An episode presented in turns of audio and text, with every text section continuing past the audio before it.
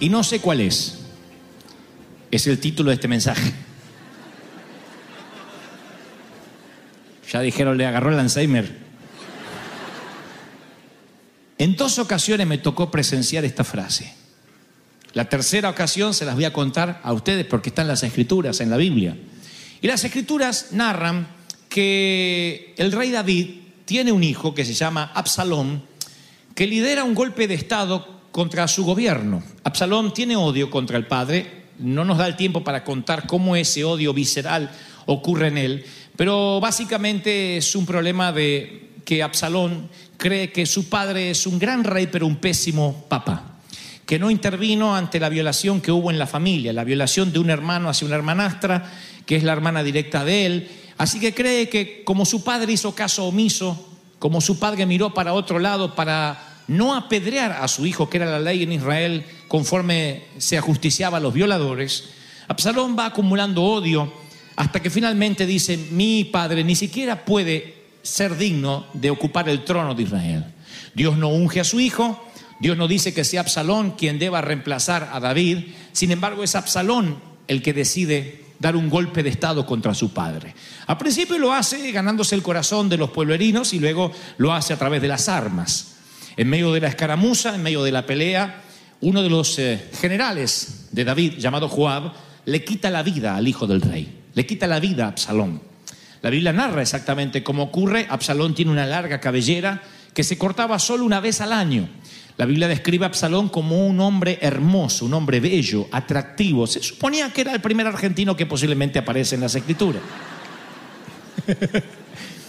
Así que él va escapando en la escaramuza y ese año no, todavía no había ido a su coafer y su cabello se enrieda en una enramada, en un árbol y el caballo continúa y él queda colgando de su cabello. Así que Joab lo ve allí, uno de los generales de David, y practica tiro al blanco con el corazón del rebelde. Así es como ajusticia al hijo del rey. Tres lanzazos certeros. Lanzazos certeros en el corazón de Absalón culminan con el golpe de Estado y terminan con el insurrecto. Ahora hay que darle la noticia al rey y nadie sabe quién se la va a dar. Nadie quiere darle esa pésima noticia. Y entonces aparece en las escrituras algo muy interesante que aparece en el segundo libro de Samuel, el capítulo 18 y el versículo 19. Dice lo siguiente. Entonces Ahimaas, hijo de Sadoc, dijo al ver el cadáver de Absalón. ¿Me siguen? ¿Estoy siendo claro hasta ahí? ¿Me siguen? Bueno, dijo, correré ahora y voy a dar las noticias de que Jehová defendió su causa y la de David en mano de, de mano de sus enemigos. Y entonces Joab, que era el que había asesinado al hijo del rey, le dice, no, no lleve ninguna noticia, llévala otro día. En otras palabras dice, déjame a ver cómo armamos esta noticia, cómo se la decimos al rey. Es el hijo que acaba de morir. No es un filisteo incircunciso al que le cortamos la cabeza. Acabamos de matar al hijo. No va a haber alegría en el rey, aunque sí paramos el golpe de Estado. Así que no corras a dar ninguna noticia. Nadie te mandó a que des ninguna noticia, le dice, hay más. Y este muchacho le dice, no, es que yo quiero ir a dar la noticia al rey. Dice, no, la darás otro día, porque el hijo del rey ha muerto. Así que no vayas. Joab le dice a un etíope que se encarga de dar noticias, ve tú y dile al rey lo que has visto. El etíope dice, ¿y qué quiere que le diga exactamente? ¿Lo que has visto? No te voy a condicionar, no voy a decirte qué decirle y qué no. Lo que tú has visto, se lo dices a su majestad. Y comisiona a un etíope a que vaya. Y Joab dijo, ¿Para qué quieres correr tú? Le dice a Imaás, este que se andaba ofreciendo para ir a contar la noticia. Siempre hay uno que dice, ¿puedo contar? ¿Puedo contar? ¿Puedo contar? Yo sé todo, ¿eh? Siempre hay uno. Tenía sangre hispana Imaás, dicen. Le dice Joab, ¿y tú? ¿Para qué quieres correr si no vas a recibir ningún premio por las nuevas, si no te pagan por esto? Al etíope le pagan. Lo hemos entrenado para dar noticia. ¿Y vos para qué quieres correr a dar noticia? ¿Saben lo que responde ahí más este personaje de historieta? Dice, sea como sea, yo quiero correr. Entonces dijo Juan, entonces corre. Y corrió pues más por el camino de la llanura y pasó por delante del etíope.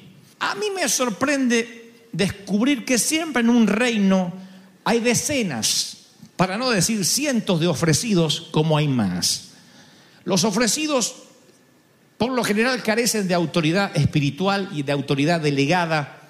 Los ofrecidos, ofrecidos nunca tienen la motivación correcta, les falta propósito, les falta vocación. Yo siempre he logrado en los años que me he abierto paso en el camino ministerial a diferenciar los ofrecidos de los llamados. Los ofrecidos son los que no está mal querer servir a Dios. Todos en algún momento quisimos y queremos servir a Dios. El tema es cuando nos ofrecemos a hacer algo que no nos llamaron puntualmente. Eso trae dolores de cabeza. Eso trae complicaciones a la larga porque nos ofrecemos a construir un edificio cuando jamás estudiamos arquitectura. Nos ofrecemos a, a, dibujar cuando nunca dibujamos, a escribir cuando nunca escribimos. Pensamos que el Señor nos va a capacitar. Decimos, bueno, la capacidad me la dará sobrenaturalmente el Espíritu Santo. Puede que sea así, pero la pregunta es, ¿Te llamó Dios a hacer lo que estás haciendo? No creerán cuántas veces me lo he preguntado en la vida, en todos los órdenes. Ahora, cuando uno se ofrenda, cuando uno se oferta, cuando uno tiene que hacer publicidad de que Dios te llamó, algo no está funcionando bien. El Espíritu Santo siempre, si es genuino lo que te dio, Él es el mayor interesado en usarte y Él te abrirá las puertas antes que las empuje, las golpees o hagas fuerza para que se te abran. ¿Reciben esta palabra, sí o no? He aquí una escaramuza, aquí tenemos un cadáver, una noticia que contar, un etíope que se encarga de contar la noticia, va a contar lo que vio. Y alguien dice, yo quiero, yo quiero, yo quiero. Y Joab le dice, ¿para qué? ¿Qué vas a contar? Y él dice, no importa, yo quiero correr y dar la noticia. Quizás pensó que se iba con la alcahuetería, como se dice en algunos países. Capaz que pensó que se iba a ganar el corazón del rey que el rey le diría, oh, qué bueno que te adelantaste, me moría por noticias. Tal vez pensó que eso le iba a hacer ganar el corazón de su oficial, el decir, yo quiero contar, pero nadie le estaba pidiendo que cuente nada. No tiene propósito, no tiene la motivación correcta. Cuando Dios nos prepara, cuando Dios nos capacita, cuando decimos, yo estudié y ahora estoy listo para servir, ¿cuál es el siguiente paso? Esperar que Dios toque el corazón de quienes necesitan tu talento, tus dones. Siempre funciona así. ¿Cuál es la diferencia del ofrecido y el llamado? Les voy a dar un secreto, que no salga de acá. Pero les daré un secreto que deben coincidir conmigo, porque aquí hay muchos ministros, muchos siervos, muchos pastores. Y sabrán ustedes si son realmente pastores o no, si coinciden en esto que les voy a contar. Los llamados, por lo general, no queremos ser llamados. Y luchamos toda la vida contra que no queremos. Sé que de afuera parece como que nos gusta, que lo disfrutamos. Siempre tendremos una crisis de que no nos sentimos capacitados. Las oraciones de los llamados es, Señor, no estoy a la altura, no soy lo que se necesita. Y aunque después el Espíritu Santo nos capacita, nos da un manto, nos llena, siempre estará la lucha en nuestras oraciones privadas. Señor, yo no soy. Las veces que uno se siente capaz es cuando le está robando la gloria a Dios. Por lo general luchamos contra lo que no podemos, contra lo que no tenemos, vemos nuestras propias miserias y nos damos cuenta que si estamos haciendo algo para Dios es porque o Dios no tenía a nadie más quien elegir o estamos por un error de papeleo en los cielos que un ángel se olvidó de ponerse los lentes e hizo cualquier cosa. Siempre pensé eso. Siempre dije, no soy el hombre. La primera vez que me paro en un estadio dije, no soy el hombre. La primera vez que llegamos a la catedral dije, no soy el indicado. No somos los indicados. No lo hemos de lograr. Y voy a las escrituras y veo que a todos los llamados les pasa igual. Dios llama a Moisés y él dice, no me creerán. Oigan a Moisés decirle a Dios, no van a oír mi voz. Y encima la tartamudo, no, no, no van a oír mi, mi, mi, mi, mi, mi, mi, mi, mi, mi, mi voz. Van a decir, no se te apareció Jehová. Te ruego, envía otro en mi lugar. Moisés está pidiendo que mande a otro en su lugar. No dice, era hora que me eligieran. Hmm, 40 años acá perdiendo el tiempo. En el desierto, aleluya. Soy el hombre de la zarza. No, no, no, no quiero. Tienes que haber un error. Cuando yo estuve en, el riñón de Egipto, maté a un egipcio a palazos. Tengo un carácter podrido. Voy a ver a Isaías. Isaías dice, ay de mí, soy un hombre muerto. Fíjense la reacción de un hombre cuando Dios lo llama, soy un hombre inmundo de labios. Y encima habito en un pueblo que tiene labios inmundos y yo he visto al rey, no soy digno de ver al rey. Ese es Isaías, el tremendo Isaías. No está diciendo, y sí, yo soy el indicado. Él le dice a Dios que no. Tiene que salir un carbón encendido del altar que cauterice, cicatrice sus labios y él entienda de que es Dios que lo va a santificar, pero él no se siente digno. Jeremías dice, ay Señor, yo no sé hablar, soy un niño. Y puedo hablarles de Gedeón y puedo hablar... No hay uno solo aquí en todas las escrituras que fue llamado por Dios y dijo, era hora, te tardaste. Todos dicen, no, tiene que haber un error. Es como que Dios eligiera el descarte. Lo que otros jamás elegirían. Ese es el secreto de saber si eres llamado o no eres llamado. Porque si tú quieres, lo más probable es que nunca se te dé. Y si tú no quieres, es probable, muy probable que Dios se empecine con tu vida. Porque Dios dice, es que no es por tu capacidad, no te elegí porque seas, sino bástate mi gracia, en tu, mi poder se perfecciona en tu debilidad, bástate mi gracia.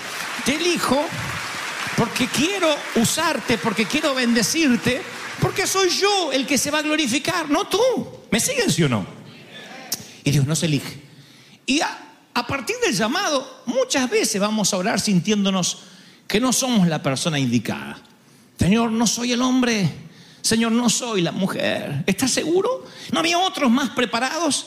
Sin embargo, me encuentro con muchos ofrecidos que dicen, yo, yo, yo siento, yo siento, y sienten. Pero nunca se preguntaron si Dios los llamó. Y Joab le dice al etíope, ve tú y dile al rey lo que has visto. El etíope hizo una reverencia y corrió. Siempre el que tiene un mensaje es porque vio. Si no tienes tu historia con Dios, si nunca viste, nunca vas a tener un mensaje que transmitir. De a oídas, oíste, pero hasta que tus ojos no vean, tu mensaje no tendrá peso.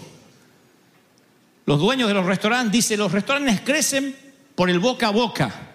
El boca a boca significa que el que come bien y tiene buena atención sale y recomienda, no sabes lo que se come en tal lugar, tienes que ir.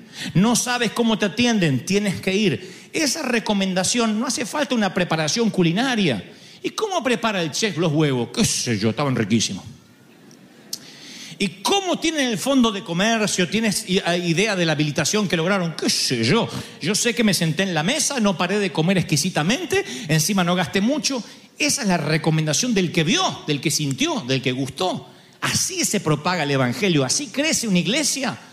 No por lo que el pastor hace, sino porque la gente dice, yo sé que vi, yo era ciego y ahora veo. Pero ¿en qué día te sanó? ¿En sábado o en lunes? ¿Qué sé yo? ¿Y quién era? ¿Un rabino un demonio? ¿Qué sé yo? Yo era ciego, andá ya que ahí la gente ve. Ahí hay milagros. Ahí Dios opera. Alguien tiene que decir amén. Di lo que has visto. es fascinante cuando uno dice, yo vi, yo experimenté. El ser un veterano de guerra significa una sola cosa, estuviste en la guerra, si no, no eres veterano de guerra. Veterano de guerra es aquel que estuvo en el frente de batalla donde las granadas enemigas explotaban alrededor. ¿Y qué se siente? Y te dice, yo estuve en el infierno y te lo puedo contar. Eso es un veterano de guerra. Este hombre, este etíope, es un veterano de guerra que va a correr y le dice Joab, ¿qué quieres que te diga? ¿Qué le digo al rey? ¿Y lo que viste, hombre? Es lo que Dios nos dice a todos esta mañana. Tú dices, ¿y qué quiere Dios que diga? ¿Cuál es el mensaje que debo transmitir? Y lo que viste, hombre. Lo que estás viendo cada domingo, lo que experimentas, la gloria, la unción, la presencia, la alabanza, la palabra. Di lo que has visto. Y vendrán de a miles. ¿Cuántos reciben esta palabra? Aleluya. Juan decía, lo que era desde el principio, lo que hemos oído, lo que hemos visto con nuestros ojos, lo que hemos mirado y palparon nuestras manos tocante al verbo de vida, lo que hemos visto y oído, esto anunciamos. ¡Wow! ¡Qué poder! Cuando alguien dice, yo predico lo que vi y oí. Y qué hueco cuando alguien no vio nada, ¿no? Ah. Cuando uno no vio, no puede como decir como Juan, yo vengo a contar lo que vi, lo que oí, lo palpamos. Me voy al otro, al ofrecido, y dice, como sea, yo voy a correr. ¿Y a cuánto hemos escuchado que no tienen nada para decir porque no han visto ni oído y no hay presencia de Dios en lo que hacen? Me voy a, a los llamados y los ofrecidos que estuvieron cerca de Jesús y veo que son tres a uno. Por cada llamado hay tres ofrecidos. Puedo darles la estadística real y puedo darles la base bíblica. Dice David en Lucas 9:57 Yendo ellos de camino, le dijo a alguien, ofrecido, ofrecido, danger, danger, ofrecido. Le dijo a alguien, no lo está llamando el Señor. Alguien se acerca y dice, Señor, Señor, te seguiré donde quiera que vayas. El Señor dice, las, las zorras tienen guaridas, las aves de los cielos nidos, pero yo no tengo donde recostar la cabeza. No paro en los Hilton, ni en los Aires, ni en los Holiday. No sé dónde voy a pasar la noche. Ok, Quedamos así, Señor. Y el tipo desaparece, ni el nombre aparece. Nunca más se hace referencia a este ofrecido. Ahora viene un llamado. Y le dijo el Señor a otro, sígueme. Ahí lo está llamando. Y se va a cumplir lo que le digo siempre con los llamados. Dice, no, deja que entierre primero a mi padre, eh, a mi madre, eh, no sé, no, no estoy capacitado. Deja que los muertos entierren a su muerto y ven a anunciar el reino de Dios. No se sabe qué pasó con este muchacho, pero a lo mejor, como todo llamado, ese llamado va a perdurar en él, va a luchar contra que él no puede, con que él ni siquiera todavía enterró al padre. No sé lo que va a ocurrir con él, pero es el único llamado de un mismo relato donde hay dos ofrecidos más. Otro. Y también dijo otro, ofrecido, danger, danger, danger, danger. Te seguiré, Señor, pero déjame que me despida primero de los que están en mi casa. Y le dijo Jesús, ninguno que poniendo su mano sobre el arado mira hacia atrás es apto para el reino de Dios. Así que este muchacho también se va triste. Siempre hay por lo menos dos llamados, perdón, un llamado y dos ofrecidos. Ahora, este personaje, hay más, sale detrás del verdadero mensajero, como corre por la llanura, lo pasa al que tenía algo para decir, él no tiene nada para decir. Y fíjense si esto no es un paso de comedia. Llega el tipo, su majestad, vengo de frente de batalla. Y el rey le dice, lo único que quiero saber, mi hijo Absalón, ¿está bien? Quiero saber si mi hijo está bien. Es lo que pregunta el rey. Los reyes no preguntan, ay, ¿cómo estará mi hijo?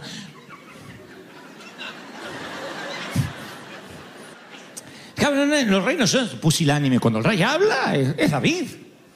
Es un hombre que envía las batallas, a las centurias, a, a miles de gentes. Entonces tiene, tiene una voz potente para hablar, así que no me cuesta imaginarme el cuadro. Dime, ¿cuál es tu nombre? Hay más, señor. Gutiérrez, de madre y López de padre. Porque era hispano. ¿Cómo está mi hijo Absalón? Es lo único que quiero saber. Sí, bueno, eh, justamente. Vi un gran alboroto. Cuando me iba un gran alboroto y tu siervo no sabe decirte qué era. ¿Creen que estoy inventando? Se los voy a leer como dice la Biblia. Hay más respondió. ¿El joven Absalón está bien? Pregunta el rey. Hay más respondió. Vi un gran alboroto. Cuando Joab me envió, nadie lo envió. Se mandó solo, desgraciado. Nadie lo envió. Encima le hace quedar mal al otro.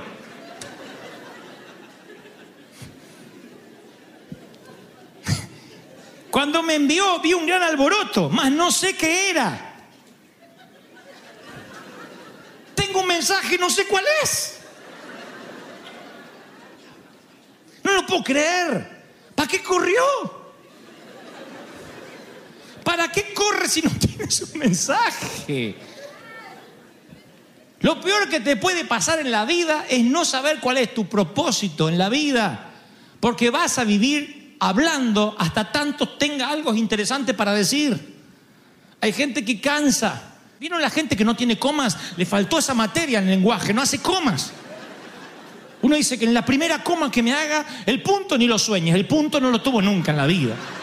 Pero uno dice, en la primera coma miro para otro lado y me escapo. Yo digo siempre, si tienes la información correcta, si sabes todo, me cuentas. Si no, no me cuentes simplemente para tener la noticia del último chisme o de lo último. No solo a mí, esto en la vida lo podemos implementar. Es la forma de llevar adelante una gran congregación, una gran compañía. Saber que todo se puede resumir en dos, tres palabras, que no hace falta enrollarnos en los asuntos de la vida, porque de otro modo no podemos ser militares, no podemos ser soldados si nos enredamos en los asuntos de la vida.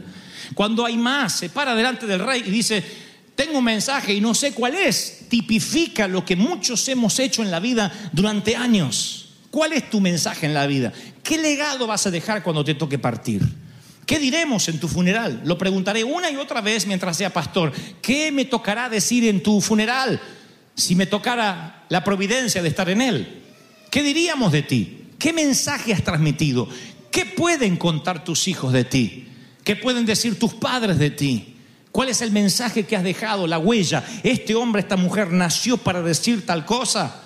O eres alguien que has dado tumbos en la vida un día para acá, otro día para acá. Eres una persona que se enamora de todo el mundo, o una persona que cambia de oficio todos los días, o que cambia de iglesia cada tantos meses. Es triste ver a alguien decir, me congrego acá, pero también me gusta allá, pero siento lo de allá. Deberías haber visto al Señor en alguna parte. ¿Qué dice Jacob? Esta no es otra cosa que casa de Dios y puerta del cielo. Ahí derrama el aceite, no andaba tirando aceite por cualquier piedra. Hay un lugar, hay un lugar donde te descalzas, te quitas las sandalias y ves la zarza ardiendo. ¿Cuál es tu lugar donde te encuentras con Dios? ¿Cuál es tu sitio? ¿Cuáles son tus raíces? ¿Dónde perteneces? ¿Cuál es el lugar por el cual estás dispuesto a morir hasta que Cristo te cambie la orden? A pesar de que no te caigan bien fulano, que te, caiga sangrón aquel, que el otro te caiga gordo. ¿Dónde Dios te puso? ¿Dónde Dios te plantó?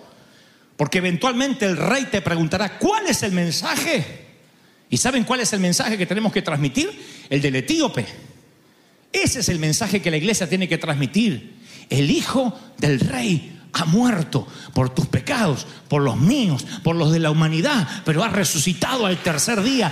Ese es el mensaje que tenemos que transmitir hasta que Cristo venga en las nubes a buscarnos o nos toque partir. El Hijo del Rey ha muerto y ha resucitado. ¿Cuántos reciben esta palabra? Dígame amén. Qué lindo, mis amados, que el Señor nos habla hoy. Y qué lindo que hoy podemos decir, Señor, quiero reencontrarme con mi llamado. Y si te has estado ofreciendo, posiblemente en tu afán de servir, te vas a frustrar. Es frustrante cuando quieres hacer algo y, y no te llaman. Es duro. Bueno, yo no me he ofrecido para predicar en estos 30 años, pero antes de eso me ofrecí para muchas cosas. y me rechazaron en muchas tantas. Y todavía tengo la sensación del dolor del rechazo, todavía me acuerdo.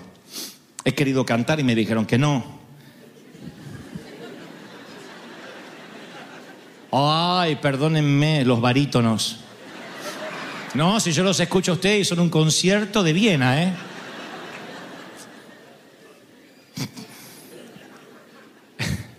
No importa si uno es bueno o no, uno se ofrece. Yo quiero cantar y no me dejaron.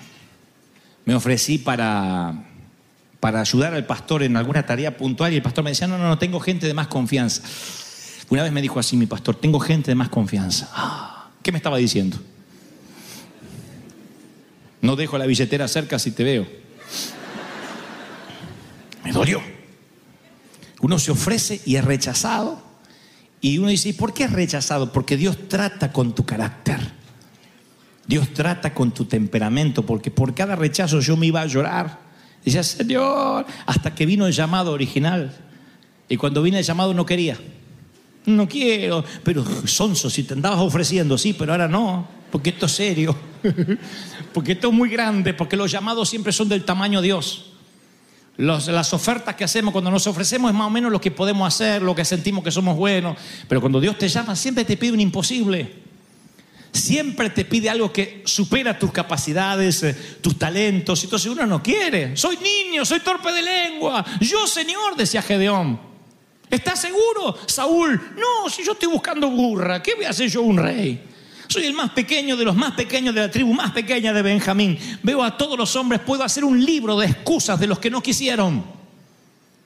Y si no quieres, posiblemente es porque Dios te tenga entre ojo y ojo y te va a usar. Si dice, señores, yo soy el- debo ser el más inútil de todos, Dios te va a usar. Siempre empieza desde los más inútiles o los con- se consideran más inútiles a los más útiles que los deja para el final. Dios te va a usar. Y tú dices, Señor, pero es que tengo tantos errores, tengo tanto pecado sin resolver. Ah, Dios es especialista en pecado. Viene, te limpia con la sangre y te usa. Si tú dices, pero es que yo tengo una familia disfuncional, Dios es especialista en familias disfuncionales. Si dices que yo no tengo papeles, ah, no sabe cómo Dios usa a algunos indocumentados mejor que algunos que andan con green card y con y ciudadanía.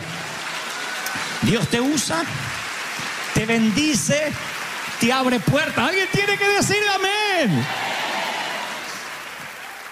Nunca sabes la manera misteriosa en la que opera Dios cómo Dios puede actuar. Por eso yo nunca subestimo a nadie, porque no sé de cuántos de los que hoy tocan el arpa y cuidan ovejas pueden ser mi rey mañana. ¿Quién sabe dónde Dios te ponga? ¿Quién sabe dónde Dios te lleve? Nunca sé con quién estoy hablando. Nunca subestimes al muchachito que pastorea ovejas en el patio trasero del desierto, porque podría ser el rey de Israel. Nunca te rías del asesino que escapa hace 40 años, porque podría ser el libertador de Egipto. No le hagas burla a aquel que busca burras, al torpe de la tribu más pequeña, porque podría ser el primer rey de Israel. Nunca te sorprendas con lo que Dios toca, lo que Dios bendice, porque Él lo transforma. Vamos a celebrar al rey. Dios ha hablado otra